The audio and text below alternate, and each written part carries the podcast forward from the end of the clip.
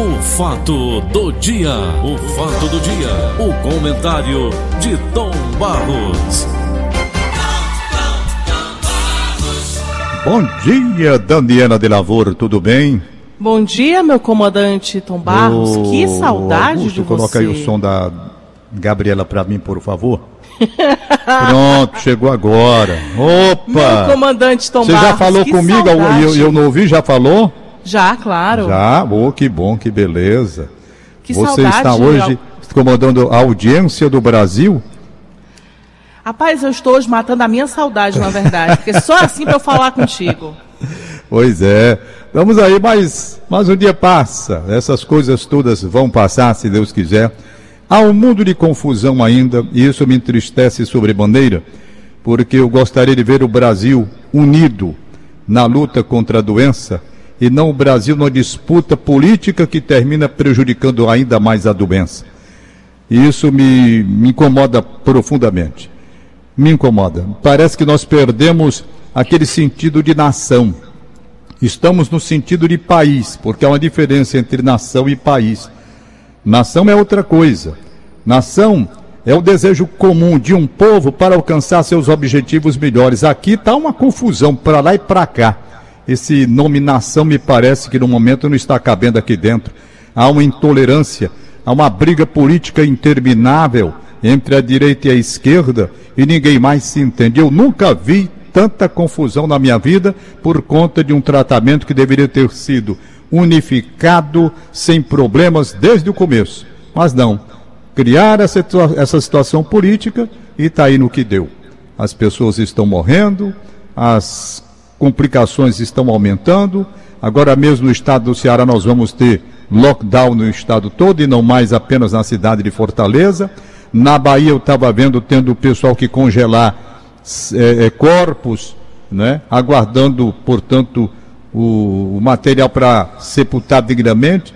Eu não sei até onde essa coisa vai parar. Chegou no pico, no auge, né? E coisas que a gente não entende. Por exemplo, eu compreendo tudo, compreendo tudo com relação a cada um. Agora eu não compreendo é a radicalização e a intolerância. E isso não entra. Não entra de jeito nenhum. Eu estou vendo uma coisa meio esquisita. Por exemplo, aqui o campeonato cearense parou com a decisão agora, porque o campeonato cearense, quando houve lockdown aqui em Fortaleza, o campeonato cearense prosseguiu por quê? Porque foi para fora de Fortaleza. Foi para Horizonte, foi jogar lá, tá certo? Foi para o CT do Ceará, na Itaitinga, para lá. Bom, onde não era Fortaleza, a região metropolitana mais forte de Fortaleza. E onde a Calcaia pode, deixa eu ver, Maracanaú pode, tudo bem. Então, pronto. Cidade de Fortaleza não, as cidades vizinhas dava para seguir o campeonato cearense. Agora, com a decisão sendo estadual, acabou. O campeonato cearense não vai.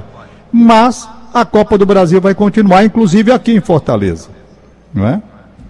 Então, os argumentos aí, eu estava lendo agora há pouco os argumentos, tudo bem, porque eles dizem que a CBF não mudou o calendário e não pode prejudicar os times locais, tudo bem.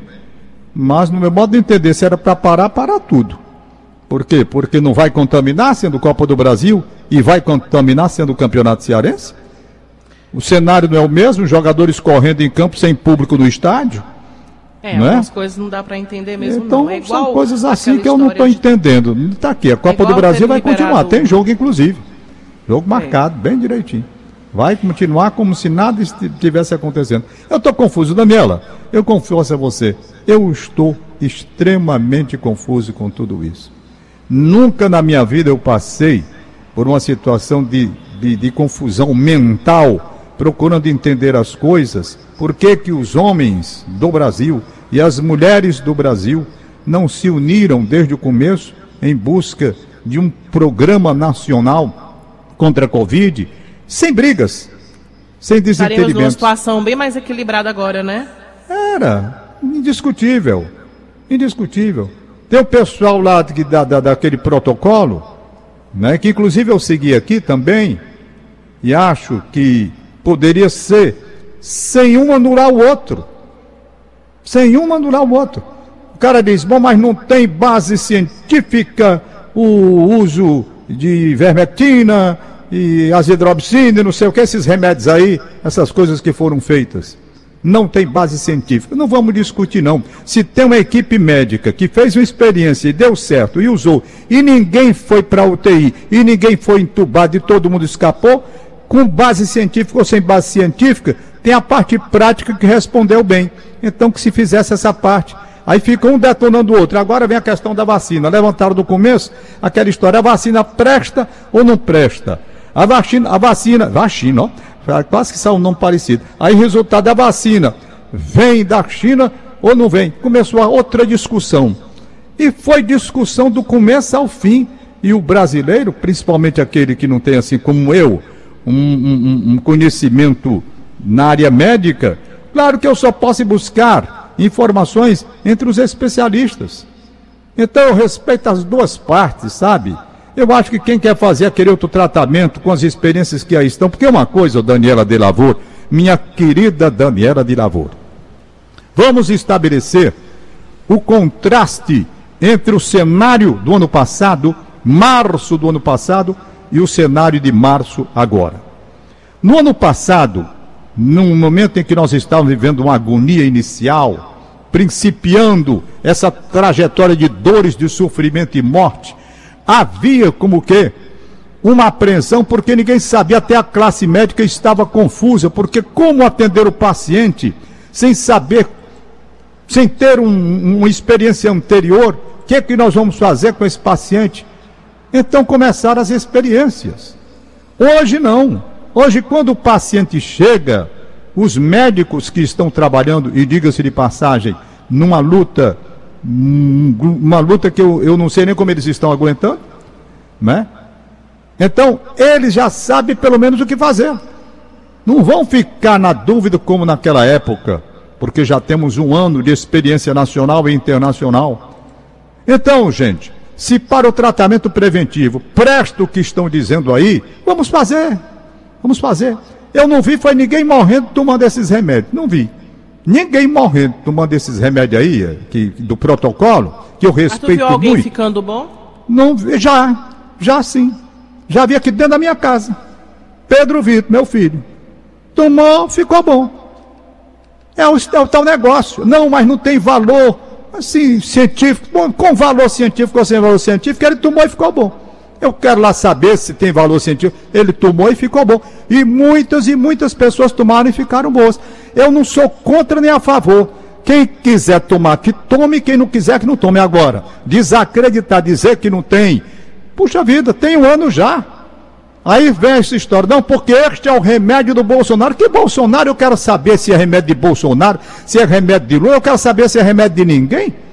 Eu não quero saber de nada, eu quero saber se tem um instrumento para tentar salvar as pessoas. Vamos acabar com essa disputa, com essa disputa política, nojenta, podre, inaceitável. Inaceitável. Essa disputa podre, direita esquerda, que está acabando com esse país. Acabando com esse país, principalmente nessa questão do tratamento médico de uma doença tão grave.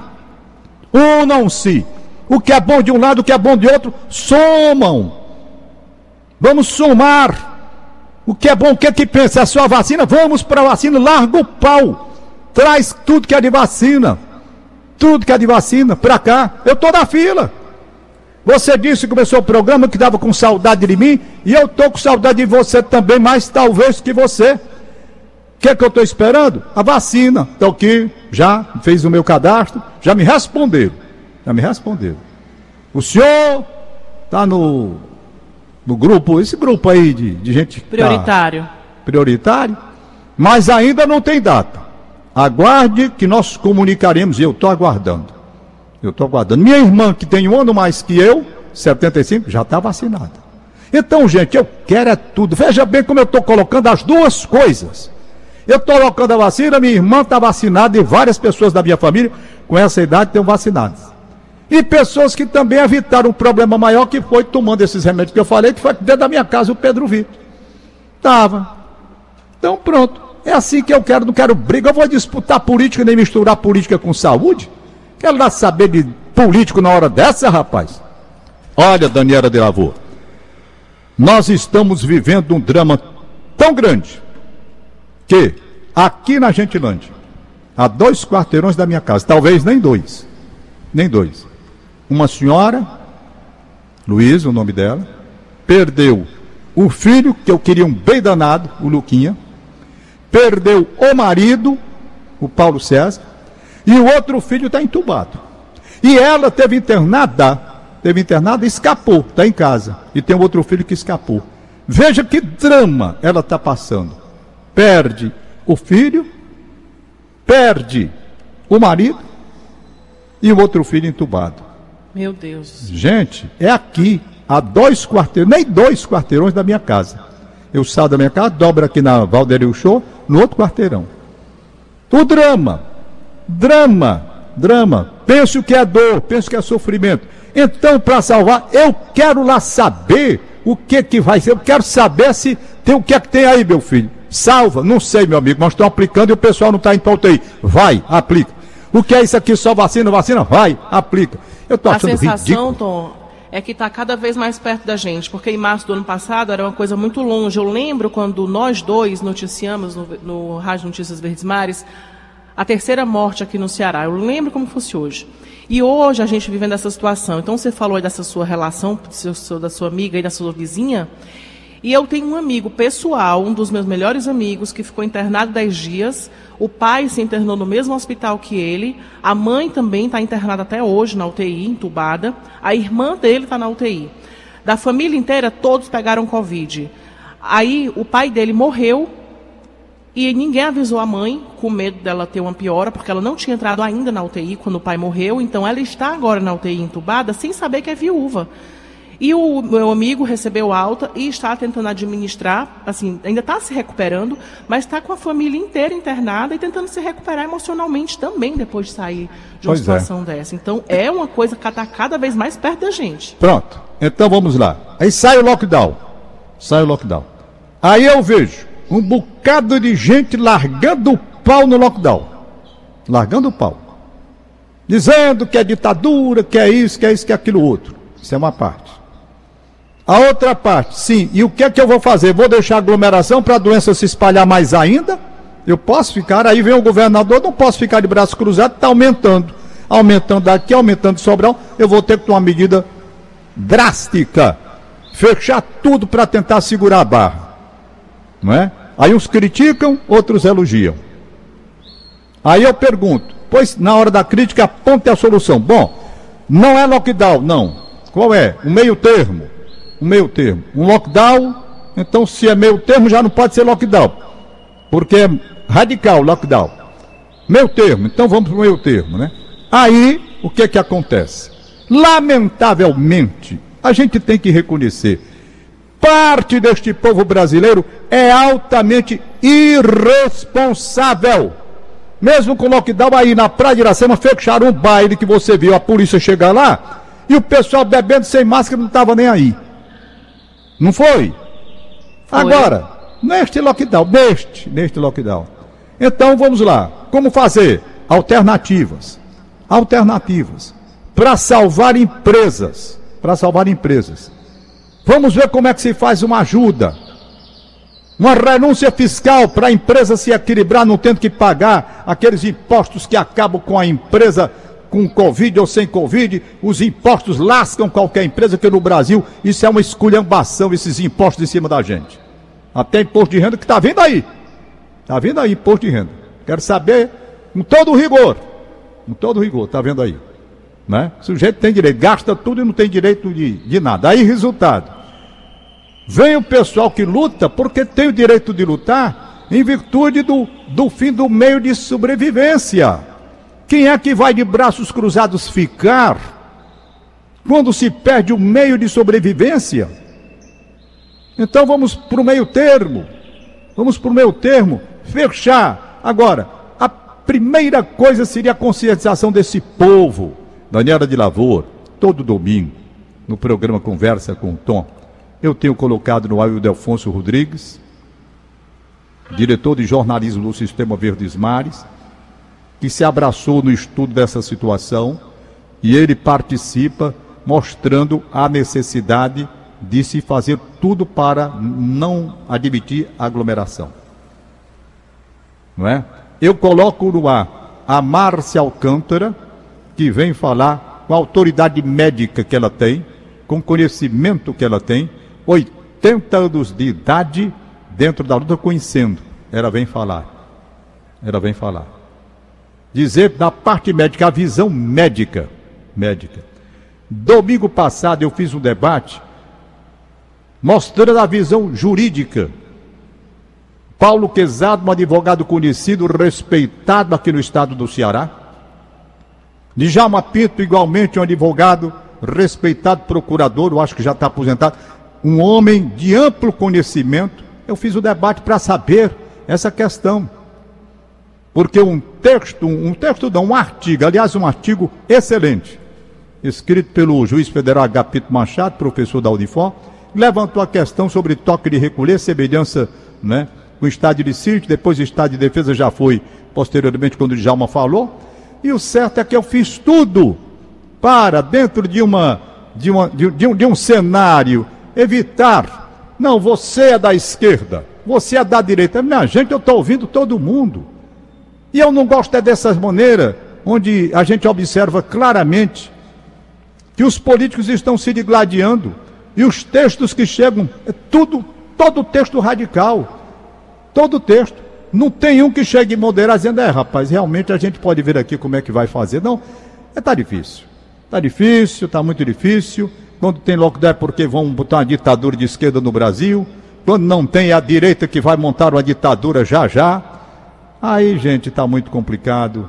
Eu não pensei que ia passar nessa idade que eu tenho tanto vexame na minha vida, de desesperança e de apreensão, de medo, porque há momentos em que eu tenho medo. E olhe que eu sou um homem apaixonado por avião. Não sou de ter medo, não. Não sou de ter medo. Eu desafio e vou e gosto. Prazer da minha vida.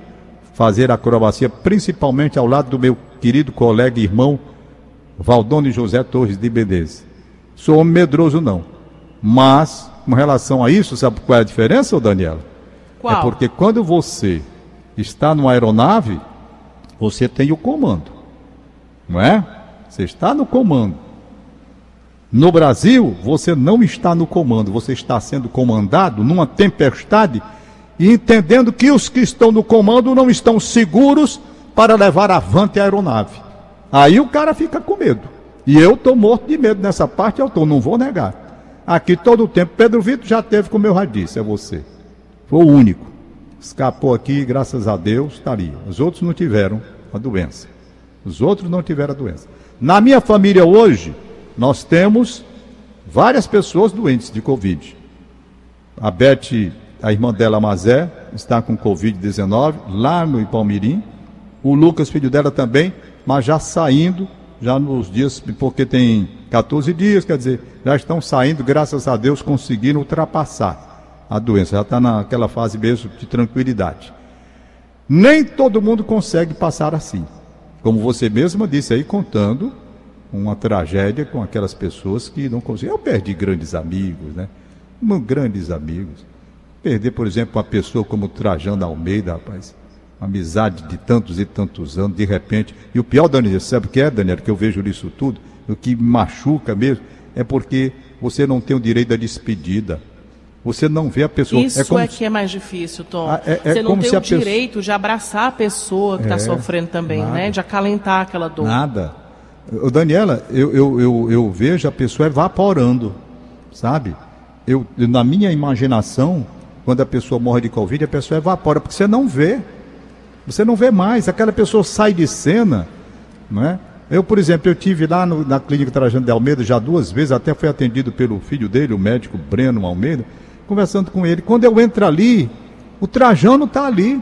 Ele está vivo ali. Eu vi, está aqui o Trajano, está aqui. É porque em você não cada compartimento ritual, né? desse, o Trajano está ali. Porque eu não vi o Trajano. É, você não, você não passou pelo ritual da despedida. Não. Então fica realmente como fica... se não tivesse acontecido. Então a pessoa parece que evapora, sabe?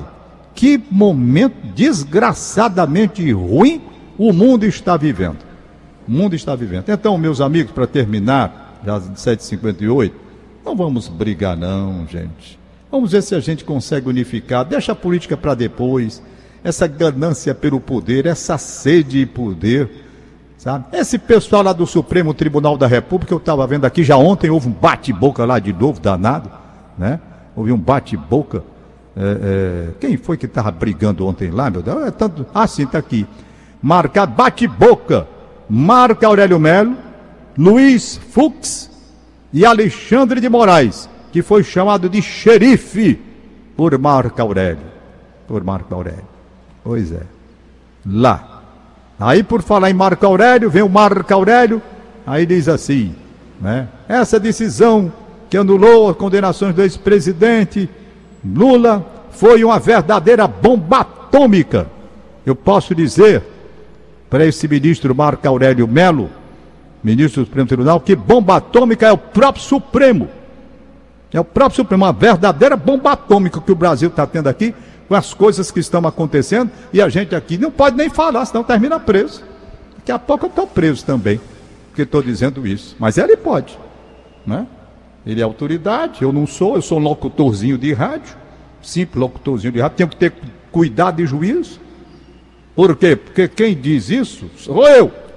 Sou eu. Mas o povo brasileiro, meu povo brasileiro, está vendo o que, que está acontecendo neste país. Um Supremo que quer mandar em tudo.